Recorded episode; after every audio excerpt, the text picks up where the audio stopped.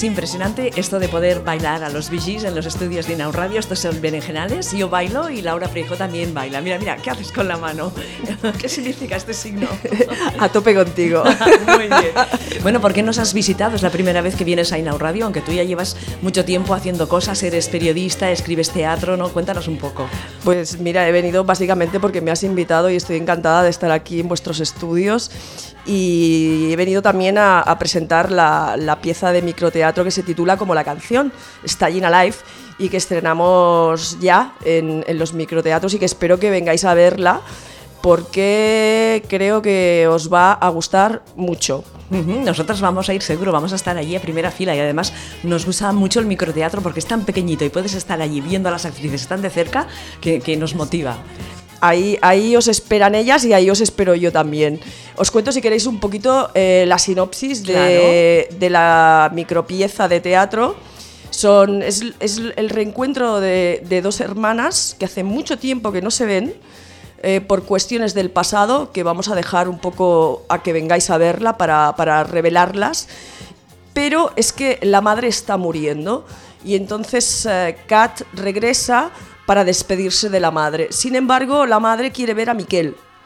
Claro, ahí se produce un pequeño conflicto que la obra resuelve. No digo más, no porque me quiera hacer derrogar, porque perfectamente podría explicar la obra, porque lo, lo, más importante de una historia es que la disfrutemos en directo.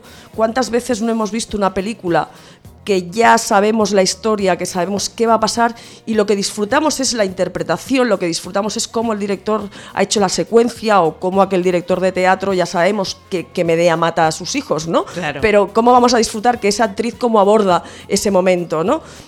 Lo importante no es tanto la historia, que en este caso creo que está bien, de la historia de estas dos hermanas y de esa madre que se muere y que también representa otras muchas cosas que cada uno interprete como quiera, ¿eh? Sino eh, acompañar la historia y eh, que cada uno salga y diga, ah, pues eh, yo he visto esto, he sentido, he sentido aquello otro, porque sobre todo es una historia de emociones, es una historia que creo que quien más, quien menos, tiene una familia, tiene una madre, ¿Sí? tiene un padre y tiene un hermano o una hermana, con lo cual siempre hay situaciones que son próximas y que uno puede empatizar o que le pueden resultar eh, em, próximas, digamos. Cercanas. Cercanas, sí, sí. Laura, ¿cómo se te da la idea de escribir este texto? ¿Te lo piden que lo escribas? ¿Lo escribes tú? ¿Luego buscas las actrices? ¿Cómo es todo el montaje? Mira, pues es, sencillo porque esto surge porque mm, mi amiga Cristina Serrat es actriz y yo un día le digo... Mm, te voy a hacer, te voy a escribir un microteatro y entonces eh, digo, ¿con quién quieres trabajar? Y me hice con Silvia de la Rosa y con Ariadna Martí, que es la directora, y a partir de ahí le debe mucho la historia a, lo que me inspiran las actrices, sobre todo por sus perfiles. Em, si quieres, cuando hayas visto la obra, vuelvo y te explico una cosa que sí que me gustaría decir, porque eh, como ahora mismo eh, se generan a veces estas polémicas de si un actor negro tiene que, o sea, si un, perdón, si un personaje negro tiene que ser interpretado por un actor negro pudiendo ser así, mm. yo estaría bastante a favor. Pero hay una casuística en la obra que eh, no se corresponde a este ejemplo que acabo de dar, que puede generar a lo mejor un poco de polémica, con lo cual yo eh, me gustaría invitar a todo el colectivo gay, lésbico, trans, porque sí que hay un aspecto muy eh, del colectivo. Entonces, también que me digan, ostras, Laura, has patinado totalmente, ¿no? Bueno, pues si he patinado, por favor, chicos, chicas, decídmelo, no hay problema. entonces, bueno, de ahí que también creo que sea una historia eh, con, mucho potencial humano y que espero que también les llegue para que entiendan no solo las personas gay, lesbianas o trans, sino también personas que quizás les queda muy lejos el tema porque no lo han vivido. Y yo he hecho una humilde aproximación en una pieza de 15 minutos, que tampoco es tan fácil y quisiera también un poco de comprensión en el sentido de si alguna cosa eh, se me ha escapado humanamente eh, a la hora de, poner en marcha eh, las razones de los personajes, que, que es muy importante, ¿no? Porque se enfrentan dos generaciones muy distintas, ¿no? La generación de la madre, una madre que es muy católica, que viene de la posguerra, que es la que está muriendo, no, no aparece, es una madre ausente que está allí, se está muriendo allí. Y estas dos mujeres, ¿no? Eh, que ya oscilan entre el tardofranquismo y ya la democracia, que parece que no, pero se produce toda una evolución y, toda una progresión en la comprensión de, la, cuestión gay, lésbica, trans en, este país. Eh, hablo de España, hablo de Cataluña, en fin, hablo de Europa en, general, ¿no? Interesante, ¿eh? A ver, a ver, a ver si luego, cuando vais, me podéis hacer un retorno de, todo esto. Vale, te lo haremos. Eh, ¿Has visto los ensayos? Mm, mira, mañana voy a ver el pase entero y bueno, tengo plena confianza, ¿eh? también te digo, ¿sabes? Porque también pienso una cosa. Eh, creo que la pieza está bien escrita, no, no, no lo digo con, con, soberbia, sino que creo que está bien escrita. Tampoco no es una pieza que pretenda una gran vanguardia ni progresar en el teatro universal, ¿sabes? Pero también creo que ellas, em, cuando hicimos la lectura, eh, captaron, ¿no? Un poco la historia, los personajes. Eh, está, yo creo que también es importante que al, saber que está escrita para ellas, también eso también tiene una motivación extra. Yo confío plenamente en Ariadna porque también el enfoque que le quiere dar es, un enfoque sobre las emociones, sobre lo humano. Eh, me parece que es una buena apuesta. También tenemos que tener en cuenta que es un microteatro, no puede haber grandes movimientos ni grandes dispendios porque el escenario es, muy pequeño. Entonces hay que concentrarlo todo en la historia, las interpretaciones y ese, ese, es el hilar fino, ¿no? A la hora de los matices y a la hora de darle al público, ¿no? Eh, esas cosas con las que va a construir su propia historia. ¿no? Para que tengan su, su, parte de coautoría, digamos, ¿no? Para ti, Laura, ¿qué es más difícil? ¿Escribir una, un texto de 15 minutos o ya una cosa más, más larga? Pues mira, depende.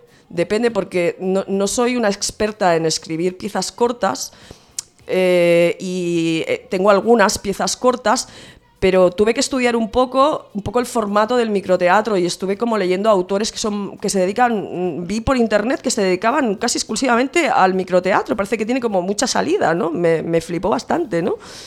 Y, y, estuve estudiando un poco cómo, cómo hacían servir los mecanismos un poco, sería como un, el paralelismo yo lo establecería un poco como la novela y el cuento. Vale. Tú, tú en, una pieza teatral eh, ajustas, puedes permitirte como escritora dejar un poco de paja y te la ajusta un poco el director o te la ajustas tú misma cuando diriges, que a mí me ha pasado, ¿no? Que, que te la ajustas tú cuando ya la estás subiendo, la estás montando y la estás levantando.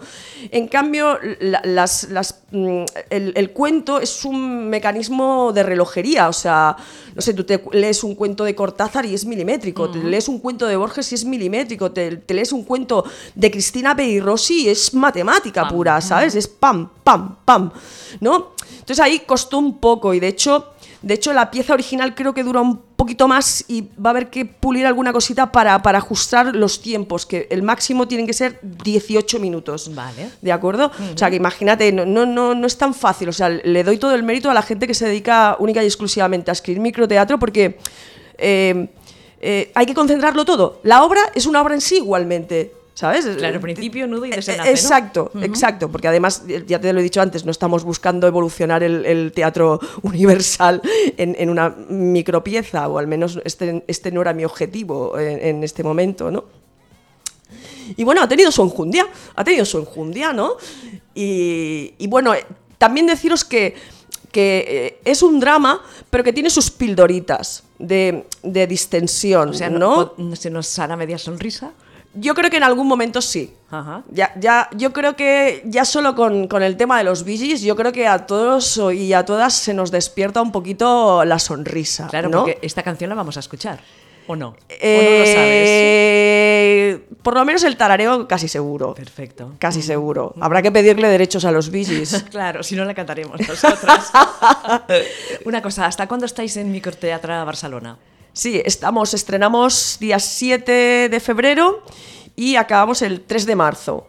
Genial. Y tenéis que venir sobre todo la primera semana porque ya sabéis que lo importante es el boca a oreja y eso es lo que llena los teatros. Más allá de todas las promociones, más allá de los diarios, más allá de los medios que siempre ayudan un montón, evidentemente, pero si no gusta al público, mm, el público no llama a otro público. O sea, como, como le dices tú a un amigo, mira, vete a ver esta pieza que no vale mucho, pero, tú vete, ¿sabes? O sea, Claro. no, no. O sea, yo espero que salgan de ver esta Llena Live y, di- y digan, oye, vete a ver esta pieza porque te va a gustar, te va a conmover. O sea, eso es lo que yo busco y creo que en eso estamos todo el equipo. Vete a ver esta pieza porque te va a conmover. Si queremos más información, eh, estáis también la- estás en, la- en, en Facebook, lo habéis puesto allí el evento, Estoy en ¿verdad? Facebook. eh, mm, si queréis, ah, pronto lo tengo que colgar en mi página web, pero todavía no lo he hecho porque voy un poco desbordada de, de varias cosas y esta es una de ellas. Y estamos en la página web de Microteatra. Microteatra.cat y ahí está en Alive y ya veréis que salimos y están los horarios, estamos en horarios de tarde, el precio de la entrada es muy razonable, son 4 euros, si además te quieres tomar una cerveza y quieres ver dos o tres piezas, que me consta que los compañeros y las compañeras han hecho piezas muy chulas, tenéis que saber que hay una selección, o sea, mm, han considerado que estaba bien Stay in Alive y han considerado que todas las piezas que comparten cartel con nosotras estaban bien. Claro. O sea que vale la pena y te hacen un descuento. Y a lo mejor si compras una entrada, creo que va así, si compras un- una doble entrada, en lugar de valerte 4 euros, te valen 6 euros y son 3 y 3. O sea que Claro, ya que, ya que estás ahí, ya que estás para- allí, pues es, es media horita, la cervecita. Aparte, nosotras estamos allí, nosotras y, y las compañeras y los compañeros están a la- son accesibles.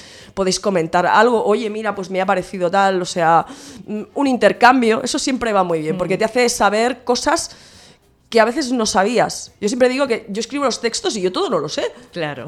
O sea, a ver, pero por favor, si hay cosas que se me revelan, sobre todo cuando he estado montando, se me han revelado montándolas, y cosas que incluso durante el proceso de, de- no solo del proceso de ensayo, sino el proceso de representaciones, se han ido como revelando cosas que que no eran tan fáciles de ver, ¿no? Em, eso no quiere decir que sepas cosas, ¿eh? Si Vale. sabes cosas. Claro. Pero todo no.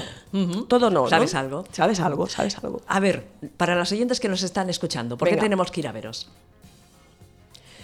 tenéis que ir a ver Staying Alive porque es una historia humana eh, que os va a conmover y que de algún modo os va a, mm, a hacer ver que hay muchas cosas que ya hemos ganado y que tenemos que mantener. Muy bien, ya tengo el titular para la entrevista. ¿ves? por ahí, por eso te hacía la pregunta. Eh, ¿Qué proyectos tienes? Un montón. Mira, eh, la verdad es que eh, mm, voy un poco a salto de mata. Esto está, queda muy mal decirlo. No. Pero bueno, tengo un par de talleres en, en- en mi pueblo, en Santa Coloma de Gravanet, que me apetecen mucho. Uno con, con gent gran, con gente mayor. Otro que es eh, un taller de creación para un videopoema, porque yo soy pensapoadora. Eh, bueno, Algo traducido, traducido, poeta. Eh, y mm, luego también tengo un par de cosas, ah, un par de cosas de teatro, pero que estoy ahí como, como cerrando. Y, mm, y, y algunos trabajos también para, para, seguir, para seguir comiendo. De esto que te hablo, pues es todo también para, para seguir comiendo. Y luego acabar, luego también tengo unos trabajos importantes que son cerrar obras que las tengo inacabadas, porque yo tardo mucho en acabar una obra de teatro, la- la- digamos las, las largas. O sea, tardo años.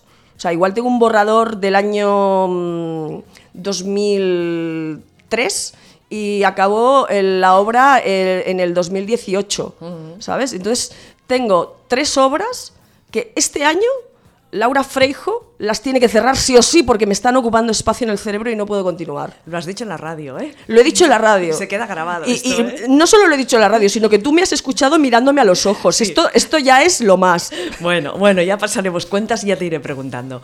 Laura Frijón, muchas gracias por estar en el Berenjenales de Inau Radio. Os iremos a ver, estaremos allí y luego ya comentaremos y debatiremos sobre Staying Alive. ¿Qué te parece? Me parece estupendo, allí os esperamos. Un abrazo y muchas gracias por compartir este rato con nosotras. Un abrazo también para vosotras.